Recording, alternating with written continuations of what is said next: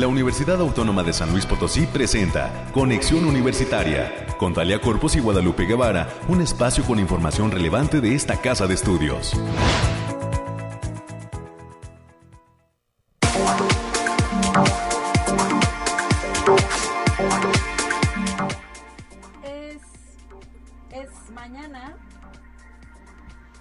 Mañana de miércoles ya 29 de septiembre del año 2021. Muy buenos días a todas las personas que hacen el favor de acompañarnos en las frecuencias de Radio Universidad.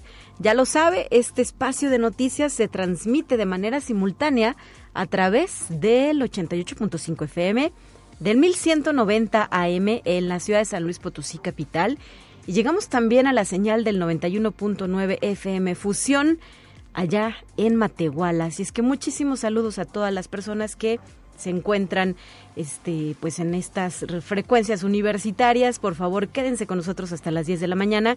Y si no lo puede eh, pues revisar en tiempo real el espacio de conexión universitaria le reitero que está disponible también en podcast en, en la plataforma de Spotify. Así es que pues esta es otra opción. Si algún día no tiene oportunidad de escucharnos en vivo eh, visitar nuestro Spotify, nuestro canal. Ahí nos encuentra con toda la información, con estos programas en una nueva etapa que hemos emprendido después del cuarto aniversario de Conexión.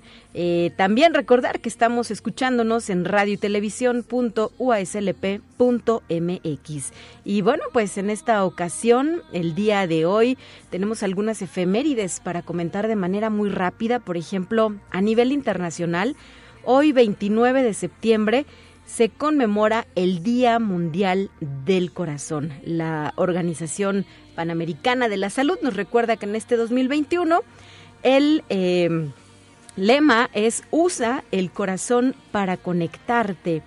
y esto, bueno, pues tiene relación eh, con lo que estamos viviendo respecto a la pandemia de COVID-19 ya que las personas que tienen enfermedades cardiovasculares eh, pues eh, han corrido más riesgo de desarrollar complicaciones si se contagiaban de este virus. Por ello, muchas de ellas han tenido miedo de acudir a sus citas médicas rutinarias e incluso de buscar asistencia médica en situaciones de emergencia y se han aislado de sus amigos y familiares. Por ello es que justo en este Día Mundial del Corazón, pues se hace un llamado a través del lema usar el corazón para conectarnos. Y por otra parte también, como lo platicamos eh, a inicio de semana, este 29 de septiembre es el Día Nacional del Maíz, una celebración eh, que en nuestro México se conmemora desde el año de 2019 y como lo compartió también en su momento el eh, maestro, el doctor Ramón Jarquín Galvez, pues tiene relación con estas luchas que han emprendido asociaciones civiles, organizaciones no gubernamentales para proteger a esta planta nativa de nuestro país. En México, eh, por ejemplo, tenemos cifras de que el 57% de la producción del maíz está destinada para consumo humano, el 29% para consumo animal y el 20% para la industria algunos de los eh, países, eh, eh, estados, perdón, estados productores son Sinaloa, Jalisco, Estado de México, Chiapas, Michoacán y también el estado de Veracruz. Así es que, pues hoy, a salud del Día Nacional del Maíz, se vale comerse una gordita, un tamal, un taco, unas quesadillas, ¿verdad? Tanto que se puede hacer con este producto nativo de nuestro México. 9 de la mañana ya con cinco minutos. Le adelanto a usted que estaremos eh, compartiendo temas de interés sobre lo que sucede en la Universidad Autónoma de San Luis Potosí. Por ejemplo, a las 9.20 tendremos una entrevista con el maestro Fernando Robledo, quien es coordinador de posgrado de la Facultad de Derecho y nos hablará sobre su participación en el Congreso Anual de la Asociación de Abogados Alemanes Mexicanos que se llevará a cabo durante el mes de octubre. En la segunda entrevista tendremos la oportunidad de dialogar con el doctor Fernando Oregel Pajarito, coordinador de la carrera de Ingeniería Química de nuestra Facultad de Ciencias Químicas, que justo nos va a compartir qué hay, qué trabajo se ha desarrollado para poder arribar al 60 aniversario de la licenciatura en Ingeniería Química de esta entidad académica. Y la última de las participaciones será también aquí en la cabina de conexión universitaria, hasta donde llegará Edson Pérez, quien es alumno de la Facultad de Ciencias de la Comunicación y que en esta ocasión nos vendrá a eh, pues informar sobre el arranque de la segunda temporada del programa Primera Línea, un semanario hecho por y para estudiantes de nuestra institución. Además de las secciones de costumbre, vendrá el clima, vendrá el reporte COVID-19, vendrán las noticias universitarias, así como información de carácter nacional y nuestra pequeña dosis de ciencia que cada mañana le compartimos a usted. Por favor, acompáñenos. Recuerde que tenemos líneas de enlace directas a la cabina 444-826-1347 y 48. Y muchísimas gracias por su apoyo, nuestro productor Efraín Ochoa, Anabel los controles técnicos, América que en unos instantes más estará al aire y pues a todas las personas que forman parte de este esfuerzo de comunicación. 9 con 7, vamos a nuestra primera intervención.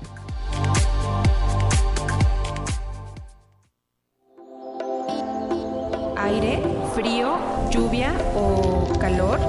Despeja tus dudas con el pronóstico del clima. Y en esta ocasión también quiero agradecer que se encuentre con nosotros a Alejandrina Dalemese desde el Laboratorio de Variabilidad Climática de la UASLP. Alejandrina, ¿qué nos depara el clima este miércoles? Bienvenida, buen día. Talia, muy buen día. Aquí te traigo el pronóstico más acertado de nuestro estado, que consta del 29 al 30 de septiembre. Especificando por zona, en el altiplano potosino estarán con temperaturas máximas de 27 grados centígrados y mínimas de 15. Cielos ligeramente nublados con lapsos de sol importantes, vientos ligeros de 5 kilómetros por hora y posibles ráfagas de 20 kilómetros por hora. No se descarta la formación de bancos de niebla ligeros y se mantiene el potencial de precipitaciones generalizadas que pueden venir acompañadas de ligera a moderada actividad eléctrica. En la zona media tendrán temperaturas máximas de 30 grados centígrados y mínimas de 18, cielos parcialmente nublados con lapsos de sol importantes, vientos ligeros de 10 kilómetros por hora y posibles ráfagas de 20 kilómetros por hora. Se mantiene el potencial de precipitaciones puntuales, principalmente por las tardes-noches, especialmente en zonas de la sierra. Y en la Huasteca Potosina se encontrarán con temperaturas máximas de 33 grados centígrados y mínimas de 22. Cielos mayormente nublados con lapsos de sol dispersos pero importantes. Y se mantiene la probabilidad de precipitaciones ligeras con potencial de lloviznas aisladas, principalmente en zonas de la sierra. También tendrán vientos ligeros de 10 kilómetros por hora y posibles ráfagas que pueden llegar a sobrepasar los 20 kilómetros por hora. Y en la capital potosina se presentan temperaturas máximas de 25 grados centígrados y mínimas de 14. Cielos mayormente nublados con lapsos de sol importantes pero dispersos. Vientos ligeros con velocidades de 5 kilómetros por hora y posibles ráfagas que pueden llegar a superar los 20 kilómetros por hora. Continúa el potencial de precipitaciones puntuales y estos eventos pueden venir acompañados de ligera actividad eléctrica. Nuestras recomendaciones para estos días es que nos sigamos cuidando, que no bajemos la guardia, que tratemos de salir lo menos posible y que usemos nuestro cubrebocas. Asimismo, avisarles que continúa el factor de radiación ultravioleta a nivel bajo y se debe considerar no exponerse al sol más de 35 minutos consecutivos en horas de mayor insolación. También se mantiene el ambiente húmedo y fresco en la mayor parte de nuestro estado, debido a que las precipitaciones están presentes y generalmente por las tardes noches. No se descartan bancos de niebla ligeros en zonas de la sierra y eventos de precipitaciones pueden venir acompañados con ligera actividad eléctrica y probable caída de granizo. Hasta aquí el pronóstico del clima de esta mitad de semana, Talia. Perfecto, muchísimas gracias Alejandrina. Estaremos atentos a la información que nos brinden el próximo viernes también para cerrar la semana informados en este sentido. Ah, saludos al Bariclim, muy buen día. Hasta pronto, chao.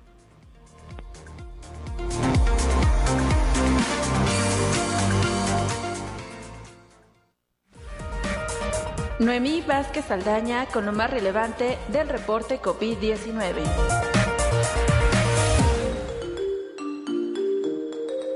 Hola, ¿qué tal? Muy buenos días. Le habla Noemí Vázquez. Espero esté teniendo un excelente día. Aquí le tenemos toda la información relacionada sobre el coronavirus que surge en el mundo. El presidente de Estados Unidos, Joe Biden, recibió su tercera dosis de la vacuna anti-COVID en las instalaciones de la Casa Blanca. Biden, de 78 años, calificó para una dosis de refuerzo desde que recibió su segunda vacuna de Pfizer BioNTech hace más de seis meses, ya que se encuentra en el grupo de edad elegible. Conexión Universitaria. Un récord de 62 buques de carga aguardan su turno para atracar en los puertos de California en Estados Unidos evidenciando una grave crisis de la cadena de suministro que podría pegar en las compras de Navidad. La crisis es derivada de una combinación de volúmenes de carga crecientes, escasez de mano de obra y medidas de seguridad relacionadas con el COVID que han ralentizado el manejo de cada barco. Conexión Universitaria. La farmacéutica Johnson Johnson asegura que una dosis de refuerzo de su vacuna contra el COVID-19 genera una fuerte respuesta inmune meses después de la primera dosis. Johnson Johnson publicó datos que muestran que una dosis de refuerzo de su vacuna única contra el coronavirus proporciona una fuerte respuesta inmune meses después de que las personas reciben la primera dosis. Conexión Universitaria. Las Américas es la región más afectada por COVID-19 a nivel global hasta la fecha, con 87.6 millones de casos registrados y más de 2.1 millones de fallecidos según la Organización Panamericana de la Salud. Esto ha sido todo por hoy, muchas gracias por escucharnos. Recuerden no dejar de cuidarse y seguir las medidas ante COVID. Los esperamos el viernes. Hasta pronto.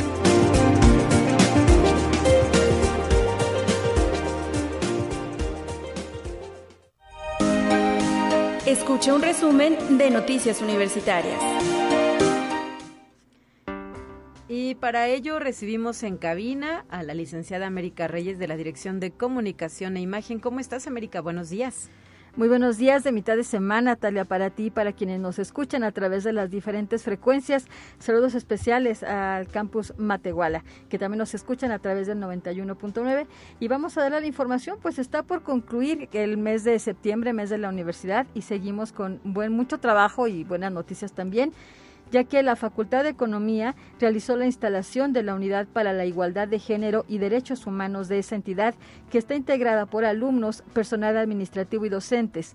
La toma de protesta la realizó el personal de la Defensoría Adjunta de Promoción y Difusión de la Defensoría de Derechos Universitarios o ASLP. El evento tuvo lugar en el aula magna de esa entidad. Y este miércoles, como ya ves, ya también lo habías comentado, Talia, es el, es el Día Mundial del Corazón y el grupo de, el grupo de proyectos Soporte Vital o ASLP de la Facultad de Medicina invita a todo el público a aprender a salvar una vida con sus manos. La cita es en el Parque Tangamanga 1, en un horario de 8 a 10 de la mañana, ya digamos que es la última hora. Para la participación solo es necesario acudir con cubrebocas. ¿Y saben qué hacer en caso de un paro cardíaco? Pueden asomarse al video que el grupo Proyecto Soporte Vital UASLP de la Facultad de Medicina, en conjunto con la Sociedad Mexicana de Cardiología, están compartiendo a través del Facebook Facultad de Medicina UASLP, donde muestran qué acciones tomar en caso de que alguna persona cercana a ti le dé un paro cardíaco. Aprende a salvar una vida con tus manos. Este 29 de septiembre vamos todos juntos a salvar vidas. Así es, América, y también sabemos que aquí en el edificio central de la Universidad Autónoma de San Luis Potosí. Este 29 de septiembre de 9 de la mañana a 1 de la tarde se va a instalar un módulo para la toma de tensión arterial, explicación por medio de infografías, eh, también nos hablarán del plato del buen comer y la jarra del buen beber. Y podremos sacar el índice de masa corporal por medio de peso y talla. Así es que a las personas, eh, al personal universitario que tiene como espacio de trabajo el edificio central, les hacemos esta invitación. El evento es organizado por la División de Servicios Estudiantiles hoy 29 de septiembre desde las 9 y hasta la 1 de la tarde. Así es. Y vámonos rápidamente a la Facultad de Ciencias Sociales y Humanidades, ya que hoy arranca la participación de profesores en el tercer coloquio internacional Literatura Mexicana del Norte, que concluye el primero de octubre de este 2021. La inauguración se realizará a las 11 de la mañana y este día, de este día y a las 17 horas el doctor Ramón Alvarado, quien es docente de esa entidad académica, presentará el tema de violencia e infancia, basado en la investigación de dos novelas contemporáneas del Luis Jorge Boone y de Luis Felipe Lomelí. Pueden seguir las transmisiones a través del Facebook Ciencias Sociales y Humanidades UASLP. Y en esta misma entidad académica, en colaboración con COMEXO, que es el Consejo Mexicano de Ciencias Sociales, invitan a la cuarta Semana Nacional de las Ciencias Sociales a realizarse del 4 al 8 de octubre de 2021. Para mayores informes e inscripciones, pueden eh, escribir a los correos electrónicos janet.bustos.uaslp.mx o bien elizabeth.mares.uaslp.mx. Y la agenda ambiental de esta casa de estudios lo sigue invitando el próximo, este jueves 30 de septiembre, a participar en la intervención y reordenamiento Cebratón y proyecto MUS Zona Universitaria Potosina. El Cebratón es una iniciativa de pintas artísticas en cruces peatonales que tienen como objetivo reivindicar y reclamar el espacio de transeúntes y sensibilizar a usuarios y actores de la vía pública. La cita es mañana jueves 30 de septiembre de 16.30 a 18.30 horas en la zona universitaria poniente. Y también el día de mañana, este jueves 30 de septiembre, será el cierre de la convocatoria del programa de movilidad estudiantil para el semestre enero-junio 2022. A todos los estudiantes interesados en participar, se les recuerda que todos los trámites se realizan de manera virtual. Pueden consultar la, la convocatoria completa en www.uaslp.mx diagonal internacional, diagonal convocatoria, gato UASLP Global. Y bien a las personas, a los alumnos que les gusta escribir, la Gaceta Sinergia de la UASLP busca a sus próximos escritores para la realización de un blog. La temática será variada y pueden participar los alumnos de cualquier carrera. Incluso pueden ser parte de su servicio social, prácticas profesionales o simplemente como colaboración. Los alumnos interesados pueden escribir un correo, un correo a, la siguiente dirección sinergia@uaslp.mx o visitar el Facebook Sinergia UASLP. Y la División de Difusión Cultural invita a escuchar al grupo Axla este próximo viernes primero de octubre a las 19 horas en el patio del edificio central, que presenta un programa de canciones latinoamericanas de diversos géneros. El evento es parte del programa Cultura Segura y se realiza con un aforo reducido, siguiendo todas las medidas sanitarias que marcan las autoridades de salud. Muy bien, América, eh, pues ahí está el reporte de lo que sucede dentro de nuestra institución. Regresamos contigo el próximo viernes, ¿verdad? Así es, mañana es día de asueto, día de la universidad. Nos escuchamos el próximo viernes. Cuídense mucho. Bye.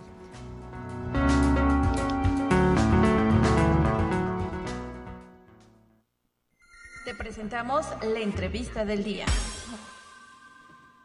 Para ello quiero agradecer que se encuentra en la línea telefónica el maestro Fernando Robledo Blanco, jefe de la División de Estudios de Posgrado de la Facultad de Derecho, que eh, pues ya se prepara para participar en el Congreso Anual de la Asociación de Abogados Alemanes Mexicanos. Muy buenos días, maestro. Bienvenido a Conexión Universitaria. Muy buenos días, Alia. Muchas gracias y pues aquí estoy a la orden, ¿no? Ay, pues a, conocer los detalles, cómo es que se gira esta invitación para participar en este Congreso anual. Sabemos que la sede es Berlín, Alemania. Me imagino que usted estará trasladándose o será una participación de manera virtual. ¿Qué nos puede decir? Sí, muchas gracias. Y efectivamente, eh, la Asociación de Abogados Alemanes Mexicanos eh, cada año celebra un congreso con temas obviamente de interés a la comunidad eh, jurídica y también industrial en México. Y pues San Luis Potosí pues tiene muchos vínculos ahora, sobre todo por las empresas que se han instalado en la zona industrial, ¿no? Sí. Y eso ha dado lugar a que, a que aprovechemos ese vínculo para que hayamos sido invitados eh, como división de posgrado de la Facultad de Derecho de la Universidad para participar en coordinación con otra universidad, que es la Universidad de Maximilian de Würzburg, en Alemania, para eh, ponencias, ¿no? Este congreso eh, de comunidad jurídica, pero de interés general, se va a celebrar eh, efectivamente en Berlín, como menciona Australia, el 7 y 8 de octubre. La intención original es estar presente, todo dependerá de otras circunstancias, esperemos que se pueda dar. si no, bueno, la tecnología también es es ahora muy funcional, ¿no? pero la intención es estar presente para establecer vínculos y, y estrechar relaciones con otras instituciones educativas que participan invitadas en este foro, ¿no? Eh, el tema que, que se va a tratar, eh, bueno, particularmente por la división de posgrado y por servidor, es el tema relacionado a las reformas laborales eh, y su impacto en el, en el TEMEC, en el Tratado de Libre Comercio con Estados Unidos y Canadá. Obviamente que a raíz de la firma del tratado, pues hubo, eh, bueno, la renegociación y, la nueva firma, hubo implicaciones que impactaron eh, pues a la industria alemana en México, ¿no? Que pues en, materia de, de, libertad sindical, en materia de derechos ahora de los trabajadores que, que tienen para poderse ser eh, representados de manera oportuna y correcta eh, en una unión de carácter sindical, etcétera. Y eso pues interesa mucho a los alemanes, a los juristas y a los empresarios en general por la repercusión no solamente económica, sino sociales, laborales, eh, en ambiente de trabajo, etcétera, y eso es lo que estaremos platicando, ¿no? Y pues es una gran oportunidad porque independientemente de los lazos que se van a hacer y, y que la Universidad Autónoma tenga presencia en este tipo de eventos, eh, pues también para los estudiantes. El propósito es que estudiantes y docentes se vinculen a este tipo de, de congresos para buscar, digamos, esa, esa parte profesionalizante para que puedan ellos aprovechar, en el caso de los estudiantes, pues para prácticas profesionales, en el futuro en empresas alemanas, y en el caso de los docentes, en materia jurídica particularmente, para que combinemos como maestros pues la teoría con la práctica, ¿no? Y que podamos también generar otras vías de acceso a la, a la vinculación de la universidad y la facultad de derecho con la comunidad empresarial en el estado y en la región. Claro. pues las opciones son muy buenas. ¿Y esta sería la primera vez que se participa en un congreso de esta naturaleza, maestro? Sí, por parte de la Facultad de Derecho y de la Universidad Autónoma, sí. Eh, es la primera vez que hemos sido invitados. Ellos desde el 88, 1988, están celebrando estos congresos. Eh, y la idea es que eh, sigamos participando año con año, inclusive pues estamos en pláticas con la Asociación de Abogados Alemanes Mexicanos para que en la medida de lo posible y si la pandemia nos lo permite y las situaciones de, higiene nos lo permiten, podamos lograr y conseguir que por primera vez se lleve a cabo ese congreso fuera de Alemania, ¿no? Ellos han mostrado mucho interés precisamente por la comunidad alemana que, vive en el estado y, pues la idea es que si, si, si existen las posibilidades, pues el próximo año se celebre en estas mismas fechas, pero en San Luis Potosí. Entonces estamos trabajando en eso, ha sido una, una invitación que la han recibido con muy buenos ojos eh, y existen muy buenas posibilidades de hacerlo, ¿no? Claro, y eh, pues este sería tan solo el preámbulo, ¿no? El inicio de una relación interinstitucional que se iría consolidando con el paso del tiempo con estos beneficios que ya nos plantea para el propio estudiantado de la Facultad de Derecho. Exacto, es muy importante que los estudiantes tengan acceso a este tipo de eventos, además de que pues es gratuito, es gratuito y ellos pueden participar de las conferencias, de los foros, después de cada ponencia hay un debate sobre el tema que ahí se planteó entre abogados, juristas alemanes y mexicanos, docentes de universidades alemanas y en este caso la Universidad Autónoma. Entonces es una oportunidad muy buena para que ellos tengan una visión más amplia y con otra perspectiva del derecho, no solamente la que nos corresponde a nosotros en esta región, en México, sino una perspectiva europea que al final de cuentas tiene influencia entre nosotros. claro. ¿Cuántas personas estarán participando en este Congreso? ¿Cómo se integra la Asociación de Abogados, aunque su título lo infiere, ¿verdad?, alemanes mexicanos? Pero eh, ¿cuál es el motivo de contar con este tipo de organismos? Bueno, eh, está abierto hasta 300 personas allá con las medidas de seguridad e higiene, pero obviamente de manera virtual el, el número es ilimitado, ¿no? sí. Eh, la asociación lo que busca es que a través de este tipo de participaciones y ponencias, la comunidad alemana mexicana, porque ya no podemos hablar solamente alemana, sino ya hay vínculos inclusive familiares entre alemanes y mexicanos, luego terminan casándose entre ellos, ¿no? Y se forman lazos muy estrechos eh, pues tenga acceso a tener un conocimiento apropiado de las normas y reglas mexicanas y cómo influyen en la comunidad alemana, ¿no? Entonces, no solamente se habla, por ejemplo, en este tipo de foros de temas laborales, también de temas familiares, de temas civiles, implicaciones en cuestiones de matrimonios, eh, patria potestad, tema de menores, etcétera, que son muy apegados a ellos. Y esta asociación lo que ha buscado es proveerles a sus miembros, que son tanto abogados eh, alemanes como mexicanos, de herramientas y un conocimiento apropiado de la norma mexicana que les permita pues funcionar adecuadamente durante su estancia o, el tiempo que vivan en el país, ¿no? Claro. Y que se prolonga por los lazos que luego se dan de carácter familiar. Entonces es muy interesante porque no podemos negar que ahora con la industria que se ha establecido en el estado y en la región, pues hemos empezado a experimentar estos vínculos con la comunidad alemana y es importante que la universidad eh, pues participe de ellos, ¿no? Sí, sí, sí, y se vuelve eh, pues también eh, una entidad a la que pueden recurrir, ¿verdad? Justo en este interés de poder conocer mejor la sociedad y el y el aspecto legal que rige en nuestro país.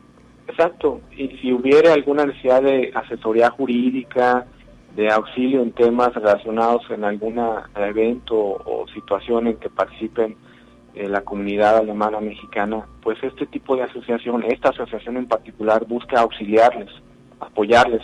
Hay despachos muy prestigiosos a nivel mundial y en la Ciudad de México que están participando ya de esta asociación desde hace años, ¿no? Para San Luis Potosí es algo relativo, es nuevo, pero nos habíamos estado tardando porque ya tenemos aquí empresas y comunidad alemana grandísima instalada desde hace años. Claro, pues maestro Fernando Robledo Blanco, jefe de la División de Estudios de Posgrado de la Facultad de Derecho, eh, pues que sea una, eh, una experiencia de éxito, ¿verdad? Y que haya resultados palpables de su participación en este Congreso Anual de la Asociación de Abogados Alemanes Mexicanos. Por último, reitérenos en qué fecha se llevará a cabo. El 7 y 8 de octubre del 2021 la liga para poder participar se estará publicando en las redes del posgrado y de la Facultad de Derecho.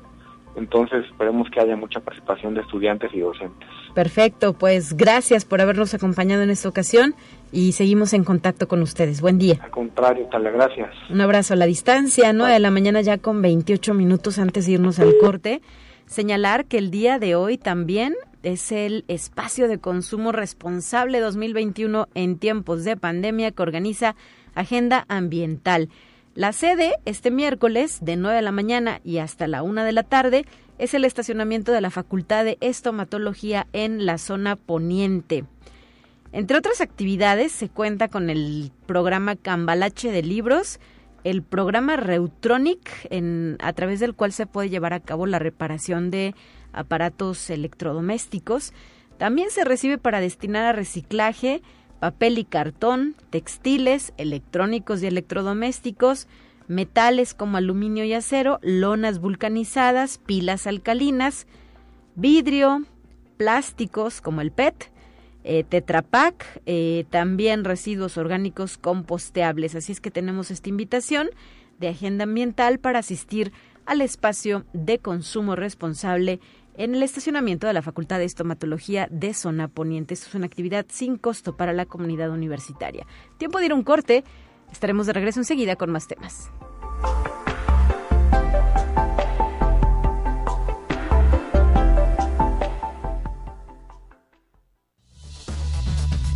Vamos a una breve pausa. Acompáñanos. Conexión Universitaria ya regresa con más información. Te presentamos la entrevista del día.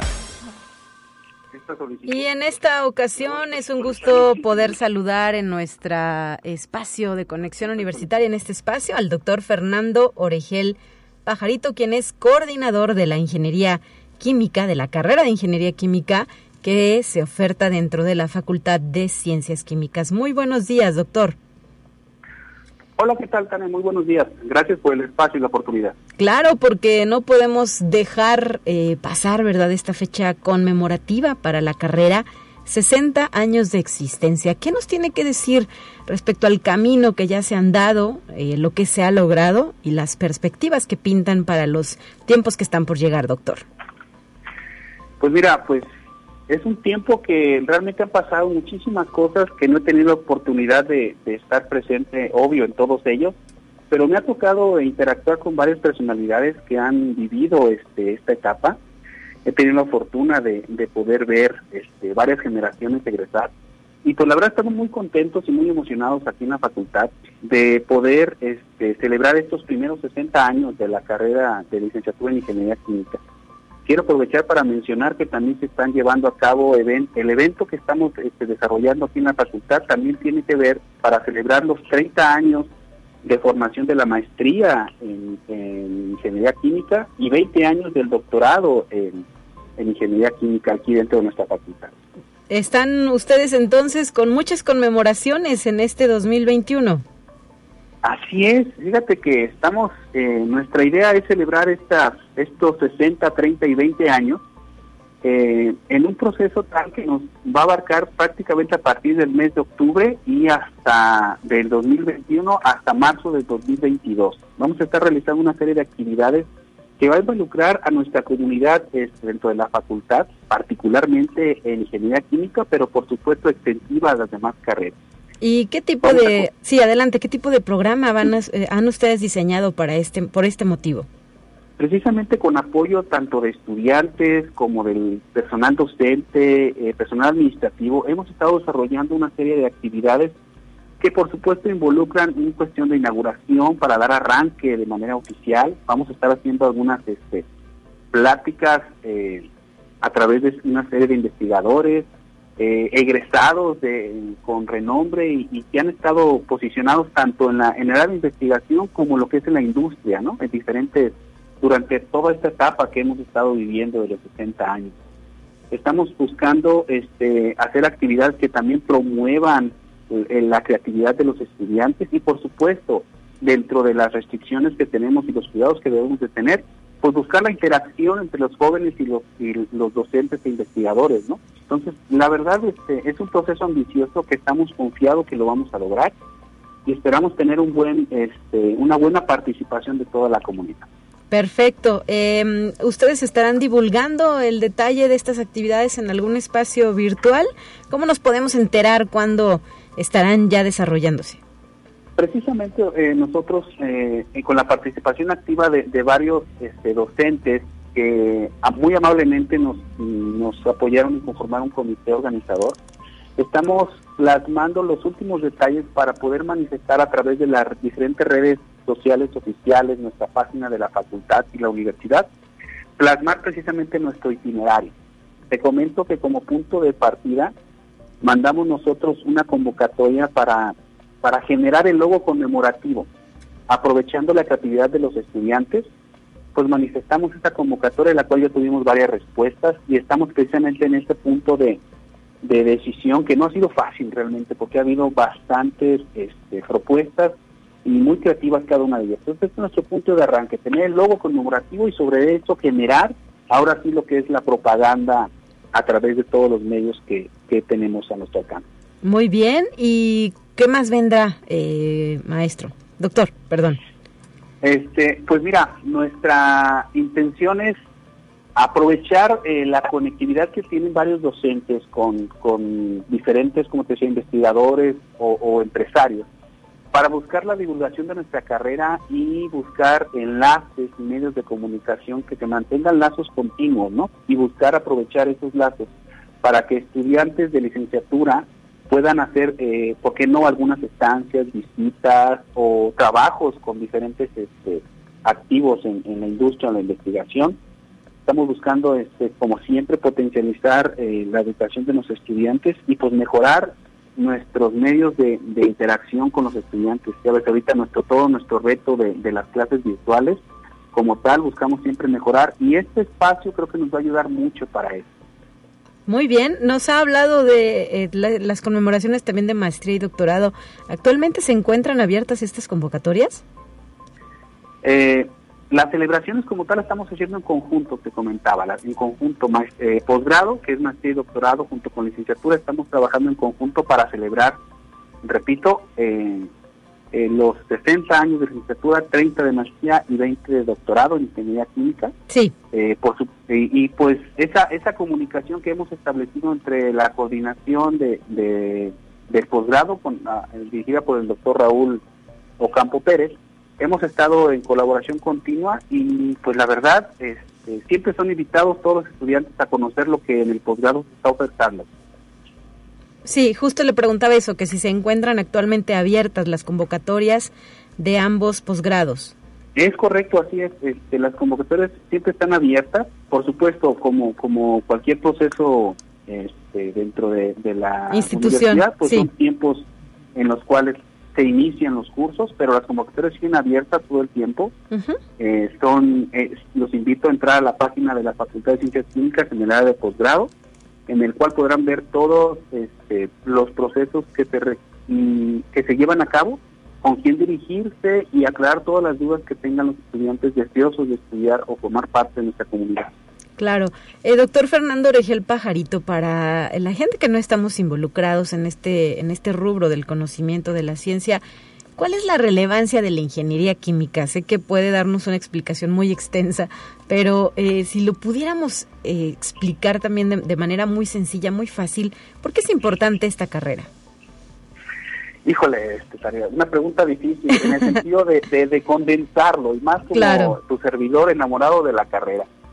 Este, pero bueno, pues la importancia es simplemente, yo les digo a mis estudiantes, pues la ingeniería química, por supuesto, sin decir menos o más de otras carreras, este, pues es aquella que se involucra en, prácticamente todos los procesos.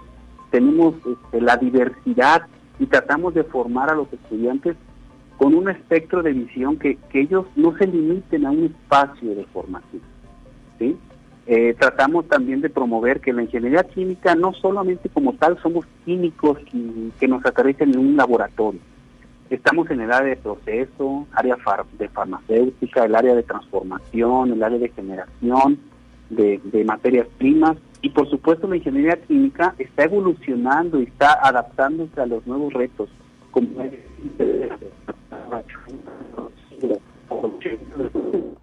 Bueno, eh, doctor. Parece que tuvimos alguna interrupción en la señal eh, durante esta llamada. A ver si lo podemos escuchar de manera correcta. Adelante.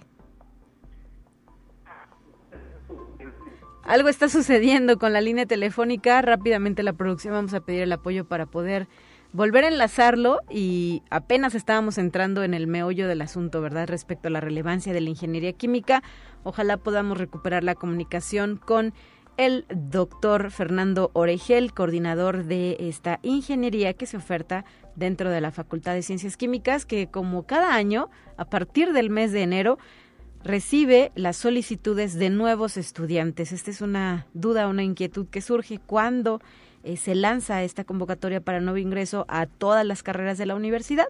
Bueno, pues para quienes no radican en la ciudad o quienes no están muy involucrados con lo que llevamos a cabo, eh, pues señalar que es justamente en el mes de enero cuando se lanza esta convocatoria y la aplicación del examen de admisión se da de manera tradicional durante el mes de julio para el arranque formal de actividades, en agosto cuando se incorpora una nueva generación de universitarios en todos nuestros campus, desde Matehuala hasta la Huasteca Sur, pasando obviamente por la zona media y la zona centro. Vamos a eh, recuperar esta llamada. Parece que ha sido posible eh, recibir de nueva cuenta al doctor Fernando Oregel, que dejamos de escucharlo en algún momento de la conversación. Adelante, doctor. Muchas gracias, Tania. Me disculpa, la verdad, este, esta, nos falló la, la, antena. un momento. Así es. bueno, si no me equivoco, estaba este, emocionado platicando de los alcances de la carrera. Así es, en eso íbamos. No, no se, no se alcanzó a escuchar, pero continúe, por favor. Comentaba que, que es, la pregunta era difícil por las cuestiones de, de, de lo que es la carrera en sí. Pero bueno, condensándola yo comentaba que pues una de las formas que yo busco promover con mis estudiantes es que la carrera es dinámica en el sentido de que abarcamos eh, gran gran espacio de, de, las diferentes áreas de la ciencia. Buscamos promover a los estudiantes que tenemos espacio de, trabajo en la industria de proceso, de transformación, industria farmacéutica, industria petroquímica, bioquímica. Pero además este, estamos adaptando a los nuevos retos que existen, como es este, el aprovechamiento de, fuentes naturales, de, aprovechamiento de, de fuentes o energías residuales, tal forma que podamos reducir el impacto ambiental. Es parte de lo que la ingeniería química actualmente está trabajando. Estamos buscando proyectar a los estudiantes a que vean, que tengan el enfoque adicional a lo convencional, buscar nuevos retos u oportunidades de desarrollo. No sé si me explico en ese sentido. Claro, pues eh, muchísimas gracias doctor por habernos compartido parte del trabajo que se ha desarrollado a lo largo de todas estas décadas, ya son seis décadas de trabajo permanente, más los aniversarios de la maestría y el doctorado también de 20 y 30 años, ¿verdad? Respectivamente. Es correcto.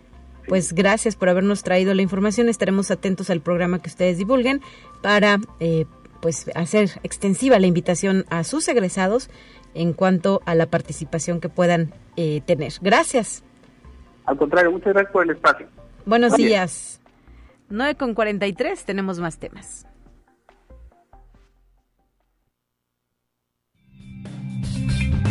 Entérate qué sucede en otras instituciones de educación superior de México. La Universidad Nacional Autónoma de México, la Universidad Autónoma de San Luis Potosí y 13 instituciones de educación superior del país suscribieron un convenio de colaboración con el fin de intercambiar experiencias en materia de justicia universitaria y buscar de manera conjunta las mejores herramientas para atender y erradicar el grave problema de la violencia de género y el acoso sexual en los espacios educativos. Conexión Universitaria con el objetivo de difundir y dar a conocer las tendencias tecnológicas y recomendaciones en temas de la seguridad de la información. El próximo 30 de septiembre se llevará a cabo de manera virtual y gratuita el sexto foro de seguridad de la información, que es organizado por la Dirección de Telemática del CICESE y en donde estarán participando especialistas con amplia experiencia en el tema de la ciberseguridad.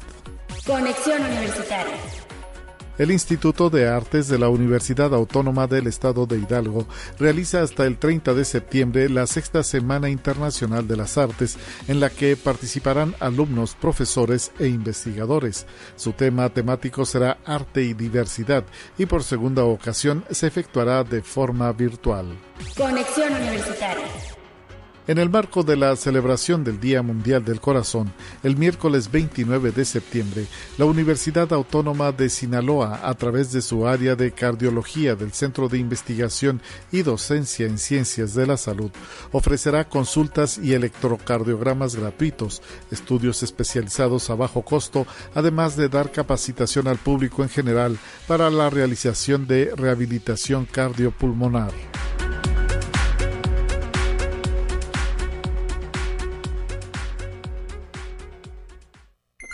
Presentamos la entrevista del día. Y esta mañana recibo con mucho gusto la presencia en cabina de Edson Pérez, estudiante de la Facultad de Ciencias de la Comunicación y además integrante de todo este equipo que eh, pues semana tras semana desde hace algunos meses lleva a cabo un gran esfuerzo para lanzar el programa Primera Línea. Gracias por estar con nosotros. Bienvenido, Edson. Buen día. Hola, buenos días. No, hombre, muchísimas gracias a ti por, por invitarnos. Y este, muy feliz vengo a contarles que ya después de varias vacación tenemos la segunda temporada de Primera Línea. Tú lo acabas de decir, ya llevamos un tiempecito. Estamos a punto de cumplir eh, nuestro primer año en vivo, o bueno, al aire, digamos, y estamos muy contentos porque el día de mañana, un día tan importante además para todos los universitarios, regresamos eh, con un programa increíble echamos la casa por la ventana. Tenemos nuevas secciones, nuevas cortinillas, nuevos integrantes, que esto es lo que más me, emociona y, quiero agradecerle a todos los que nos mandaron su casting, porque fue una búsqueda bien difícil y bien complicada el encontrar eh, estos perfiles que fueran muy distinto a lo que somos ya la primera generación de primera línea, los primeros integrantes. Entonces, ya, ya tuve la oportunidad de conocerlos. Son 13 chavos, ahora sí que como en el meme, que son 13. son 13 chavos súper increíbles que van a hablarnos de temas súper variados. Van a ir apareciendo, no van a salir todos luego, luego, van a ir apareciendo poco a poco, pero la verdad es que estamos muy contentos porque este nuevo programa, además, tenemos nuevas secciones. Sección de cine cambia a más allá de la pantalla y además algo súper importante. Tenemos una sección dedicada a la ley. ¿Qué dice la ley? Porque creo que es importante que todos durante nuestra etapa universitaria conozcamos un poco más de lo que pasa más allá de, de pues ahora sí que de nuestro plano terrenal, ¿no? De pronto eh, a la hora de la jurisprudencia no sabemos absolutamente nada. Si bien en las carreras nos enseñan eh, aspectos legales de nuestra profesión, eh, a veces creo que nos quedamos un poco cortos y es, es necesario ir más allá. Entonces regresamos con todo en este nuevo programa. ¿Y sobre qué va Primera Línea para las personas que no han tenido oportunidad de verlo? ¿Cómo nos podrías resumir? Es el objetivo que se cumple a través de este producto. Claro, Primera Línea es un programa de revista de la Universidad Autónoma de San Luis Potosí, que lo que buscamos es eh, hacerles un poco más divertido su paso por la universidad a todos los universitarios, ¿no? Entonces tenemos secciones de absolutamente todo de cultura, de entretenimiento, pero también de toda aquella información que es necesaria para que a la hora de que salgan de la universidad o a la hora que estén ellos eh, trabajando, sepan eh, estar en un campo profesional con éxito, porque de pronto siento que, que nos falta ese, ese, somos como ese amigo que, aunque no le pides su opinión, te la va a dar y, y, te lo va a dar para que te ayude a ser todavía mejor de lo que ya eres. Entonces, eso es primera línea. Muy bien, y en esta eh, primera temporada, Edson, ¿quiénes te acompañaron en la Odisea de la Información? Eh, seguramente, como a muchos proyectos nos ha pasado, eh, los primeros programas pudieron haber sido de, de un poco estresantes, ¿no? Entre aprender a expresarte, a tener ideas claras, fluidas, a estar parado frente a una cámara, porque hay que señalar que su producto es de video. Eh, ¿Cómo fue esta experiencia? La verdad es que es bien complejo porque no todos son especialistas en grabar, por ejemplo, en hablar frente a una cámara. Entonces, el que le vayan perdiendo este miedo a ser ellos frente a una cámara fue algo bien complejo y algo que sí nos tardamos un poco, pero ahora vemos el programa 1 al programa 31 y el crecimiento de absolutamente todos es increíble. Algunos que estudiamos ciencias de la comunicación también vemos este, esta diferencia enorme y es algo que nos da muchísimo gusto y, y es algo que, que, justo platicábamos el otro día con los nuevos integrantes, que, que no le tuvieran miedo a ser ellos, que lo disfrutaran sobre todo y que se relajaran. Algunos se han quedado en el camino y ya no pertenecen eh, a primera línea, Ajá. pero pues ahora somos, ahora sí que somos los que teníamos que estar y eso, eso me da muchísimo gusto. Claro, Edson, además hay que señalar que este esfuerzo surgió en medio de la pandemia, ¿verdad? Porque eh, pues así fue, o sea, les tocó vivir esta realidad, ¿no? Y, y en este sentido, pues adaptarse a las circunstancias que reinaban en el momento, por ejemplo, cuando hablas de llevar a cabo grabaciones, pues porque cada quien se grababa en su casa como podía, ¿no? Exacto, cada quien aprendió a grabarse y sabes qué, lo increíble de, de este proyecto es que si bien creo que nos hemos visto tres veces en casi un año, uh -huh. todos, todos, todos, eh, ha sido bastante increíble porque el, el, el, que nosotros podamos grabar desde eh, nuestro hogar nos ha permitido hacer este programa en cualquier parte del mundo. Entonces, sí hay algunos que son de San Luis. Hubimos algunos que, que estuvimos en Ciudad de México y estábamos grabando. E inclusive tenemos a Marco que está en Estados Unidos y que semana a semana él hace la sección de entrevista. Entonces, esta parte está está padre porque rompemos estas barreras eh, y estos límites de, de, las fronteras, ¿no? Uh -huh, sí. Y, y, eso, es, eso es algo increíble. ¿A través de qué medios se transmite Primera Línea? ¿Dónde encontramos la temporada 1 que ya terminó? Toda la temporada 1 la pueden encontrar en el canal de YouTube de, de la UASLP. Justo ustedes le buscan Primera Línea UASLP y les va a aparecer esta esta lista de reproducción en, en, este canal de videos. ¿Y cómo fue la respuesta de las y los universitarios? Eh, según recuerdo, pues es la primera vez que se hace un programa bajo este concepto. Hemos tenido en, en administraciones anteriores eh, pues diversos productos, ¿no? Que justamente cumplen esa intención de comunicar, eh, de difundir lo que se hace dentro de la universidad, pero al menos así el acompañamiento tan cercano a estudiantes me parece que no había sucedido antes. ¿Cómo se sienten con, con esto?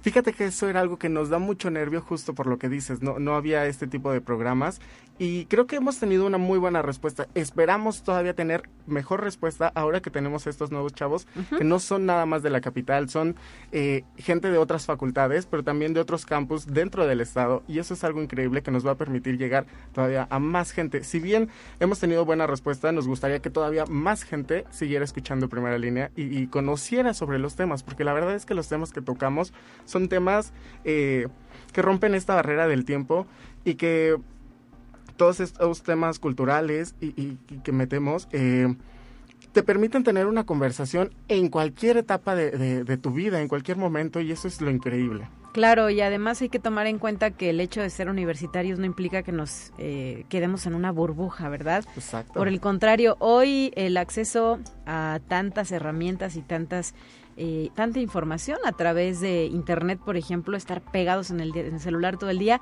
eh, pues también nos da esa oportunidad de poder conocer sobre otros aspectos eh, más allá de la carrera que estamos estudiando. 100%. Entonces, eh, en la primera temporada nosotros incluso teníamos una sección que se llamaba ¿Qué hay de nuevo en tu facultad? Que nos permitía, por ejemplo, yo que soy de comunicación, conocer lo que estaba pasando en derecho o lo que estaba pasando en contaduría o lo que estaba pasando fuera del Estado incluso, en otros campos. Y eso creo que es bastante interesante porque de pronto nos centramos nada más en, en nuestra facultad y perdemos de vista pues que somos muchísimas, ¿no? Existe zona universitaria, existen los de agronomía que están súper lejos, los de ciencias que también están súper lejos, pero aún así todos somos uno, somos un equipo al final del día, somos el equipo de la autónoma. Claro, eh, pues ustedes se inician mañana, ¿verdad? Con el lanzamiento de su primer programa de la segunda temporada eh, ¿dónde lo vamos a poder observar? ¿Igual en YouTube? Ajá, exacto. A partir de las 5 ustedes pueden verlo en el estreno, en el canal de YouTube de la UASLP y, y, así consecutivamente cada jueves parroquialmente nosotros decimos que es jueves de primera línea, entonces cada jueves pueden ver un nuevo programa de esta segunda temporada o pueden visitar los de la temporada pasada. Así es, y tienen su página en Facebook para mantenerse en contacto con la comunidad estudiantil. Exacto, cualquier cosa, cualquier tema incluso que quieran que, que toquemos o cualquier duda que les surja, en Instagram y en Facebook estamos como primera línea, ahí nos pueden escribir, nosotros les contestamos y, pues por favor vayan, vayan también y síganos. Excelente, Edson, muchas gracias por habernos acompañado en esta ocasión. Felicidades a ti y a todos tus compañeros que están respaldando este proyecto impulsado desde la Dirección de Comunicación e Imagen a través de la figura de la licenciada Leticia Zavala, quien es la productora del mismo. Enhorabuena. Exacto. Muchísimas gracias, muchas gracias a todos los que nos escuchan y recuerden que este es un espacio pensado en todos ustedes. Hasta la próxima, Edson, y felicidades a todo el equipo. 9 de la mañana ya con 55 minutos antes de despedirnos. Informarle también a nuestra audiencia que está en desarrollo la Semana de Turismo que impulsa la Facultad de Estudios Profesionales de la Zona Huasteca. El día de hoy, 29 de septiembre a las 11 de la mañana, el maestro Alejandro Misael Ortega va a ofrecer la charla Perspectiva Turística, el marketing como estrategia de crecimiento post-COVID. Esto es a través de la plataforma de SOM y está abierto al público en general. El evento le recomendamos consultar las redes sociales de nuestro campus Ciudad Valles para participar de la Semana de Turismo. Quedan dos actividades más. El día de mañana a las 12 horas, eh, la que lleva por título Desarrollo de la Arqueología en la Huasteca Potosina, a cargo de la arqueóloga Ivonne Andrea Pérez Alcántara. Y también el día viernes, primero de octubre, a las 12 del día, se hablará sobre la reserva de la biosfera Sierra del Abra Tanchipa, logros y retos, a cargo del maestro en ciencias Alejandro Durán. Así es que saludos hasta nuestro campus Ciudad Valles, que de igual manera tiene actividad constante. Nosotros ya nos vamos con nuestra dosis de ciencia que está lista para compartir al auditorio pero le reiteramos la invitación a que nos acompañe el próximo viernes. Igual, en punto de las 9 de la mañana estaré de regreso en la conducción de este espacio de noticias. Recordar, como lo comentó en su momento la licenciada Patricia Flores, eh, mañana es el día de la universidad, es el 30 de septiembre, una fecha que se conmemora ya desde hace algunas décadas, después del el visto bueno que se otorgó en el Congreso del Estado de San Luis Potosí. Y por este motivo, pues vamos a estar eh, disfrutando de un no tan merecido, pero eh, ni tan necesario, o sí, bueno, de un asueto, ¿verdad? el día de mañana jueves. Volvemos el viernes con más información. Excelente eh, miércoles ya, mitad de semana, para todo nuestro auditorio. Gracias.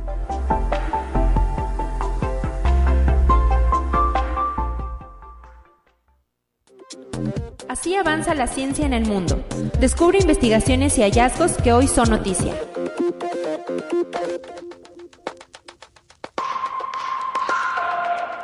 Por primera vez desde el año 2005, la Organización Mundial de la Salud ha renovado las directrices mundiales sobre la calidad del aire y ha presentado pruebas del daño que la contaminación atmosférica provoca en la salud humana. Según la organización, el aire contaminado causa 7 millones de muertes prematuras y genera la pérdida de otros tantos millones de años de vida saludable. La Organización Mundial de la Salud propone reducir el nivel permisible de contaminantes como el dióxido de nitrógeno. Conexión Universitaria habrá coches voladores en el año 2024. Los desarrolladores deben tener en cuenta la regulación del nuevo tipo de tráfico y los problemas relacionados con la infraestructura. Algunas personas podrán permitirse los coches voladores, pero la mayoría probablemente todavía viajarán por carretera en vehículos eléctricos o autos autónomos. La Administración Federal de Aviación de Estados Unidos y la NASA están trabajando con los proveedores de drones y taxis aéreos para considerar cómo será el tráfico aéreo en el futuro. Conexión Universitaria las acusaciones por delincuencia organizada y operaciones con recursos de procedencia ilícita que ha hecho la Fiscalía contra 31 investigadores han dividido a especialistas e integrantes del propio gobierno federal. Y aunque un juez federal rechazó por segunda ocasión la solicitud de la Fiscalía, esta ya anunció que insistirá una tercera vez ante el Poder Judicial, incluso contemplando un cambio en el planteamiento de las denuncias. Conexión Universitaria. Un equipo internacional de científicos de la Universidad Tecnológica de Chemnitz, en Alemania, lograron crear un microsensor prototipo de dispositivo de almacenamiento energético que funciona de manera autónoma en zonas muy pequeñas del cuerpo. El microsensor permitirá su uso en áreas médicas y almacena energía y es biocompatible, dado que se utiliza para aspectos médicos en el cuerpo.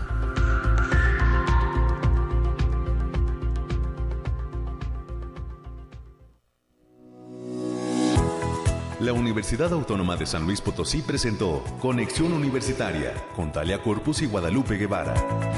Sintoniza de lunes a viernes de 9 a 10 horas en Radio Universidad 88.5 FM y 1190 AM en San Luis Potosí. En el 91.9 FM con cobertura en el Altiplano Potosino o en el resto del mundo por el portal www.uaslp.mx y la app UASLP de descarga gratuita.